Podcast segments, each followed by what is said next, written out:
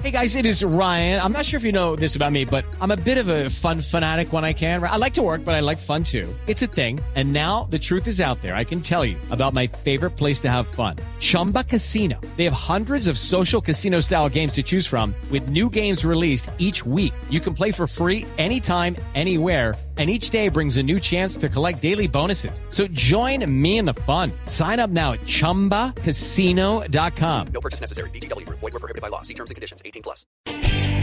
Con lo que me gustan a mí los andaluces y la gomina. Y no me toques españolazo que te denuncio. ¡Euskadi, me cago en todo!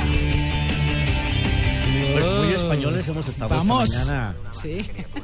Maravilloso día. Pues llega una película española a nuestra cartelera y se trata de la película más vista en la historia del cine español. No la más taquillera, Sí. porque coincidió su estreno con que estaban en la Semana del Cine Español y además implementando los miércoles de cine para estimular que la gente vaya a cine, pero sí es la película más vista. Más de 6.5 millones de espectadores ha tenido esta cinta que se llama Ocho apellidos vascos. Y es la historia de un sevillano, de un andaluz, que se Uy, enamora de una chica vasca.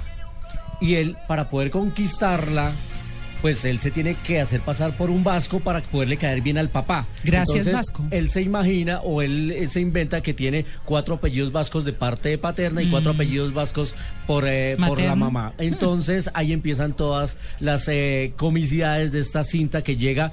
Tiene sin duda un, eh, un, un ingrediente que es el de la comedia y es el todas esas circunstancias alrededor de las confusiones que genera que un tipo se haga pasar por la persona que no es. A mí se me antoja que esta película y tiene rasgos muy parecidos a una que comentamos acá durante la época del Mundial, que era el casamiento de Romeo y Julieta, y era la de un tipo del Corinthians que se hace pasar por hincha del Palmeiras para caerle bien al papá. Así que tiene eh, unas similitudes. Actúa en esta película una chica muy linda que se llama Clara Lago. Eh, a los que vieron la película La, Clara, la cara oculta de Andy Weiss. Van a recordar que ella era la chica que se quedaba atrapada en el búnker, la película que tuvimos con Martina García, así que ya tuvo influencia de cine colombiano esta chica Clara Lago, que es la chica vasca, en la película Ocho apellidos vascos, 6.5 millones. que es buenísima. Es buenísima, María. Debo decir, me Eh, encanta. consultando, Muy consultando divertido. algunos apellidos vascos, eh, veo que parece que eh, eh, estuvieron mucho en Argentina, porque veo por ahí su bizarreta, su beldía. Urdangarín. Urtangarín, Bueno, exacto. sí, ese, es- ese sí, pero, pero en Argentina, pero sí, está. Undargari, Ese es monarca. sí, Urdaneta, Gorrochategui, Goitisolo, sí, Zorriguita también. y Parraguirri. Irureta y Turralde, y muchos otros. Y muchos otros apellidos vascos se verán en esta película. Gracia, que gracia llega es de allá, hijo. semana. Azcárate, Azcuénaga, Arismendi.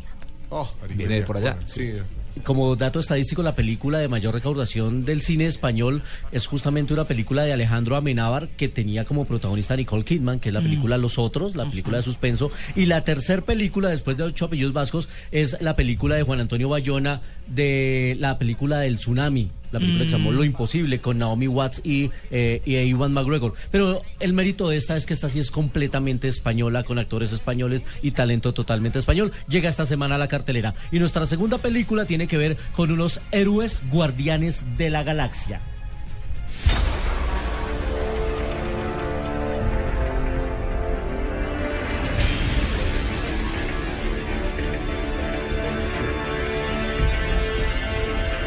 Esta banda sonora nos lleva a compartir las aventuras de un grupo de rebeldes que quieren defender la galaxia de un villano que la quiere destruir. Y es el universo Marvel, el universo nacido de los cómics. Y este universo de los guardianes está muy ligado al de los Vengadores, a los de los Avengers. Han creado eh, o han traído esta película de un cómic que acá en Colombia no es muy conocido, en Estados Unidos sí, pero su labor de mercadeo ya ha hecho que las labores de promoción hagan que sus personajes se empiecen a conocer y como les decía, en estos días tiene talento latino ahí, está Benicio del Toro, que le gusta a usted, María Clara, y también está Zoe Saldaña, la dominicana, a propósito de Andrés Murcia que se va para Punta Cana, Zoe Saldaña, que ha tenido una carrera muy fuerte en Estados Unidos y su participación más importante sin duda fue darle vida al personaje femenino de Avatar, la película de James Cameron, una mujer muy talentosa que ahora aparece en esta película Los Guardianes de la Galaxia. Y muy rápido nos vamos a 35 milímetros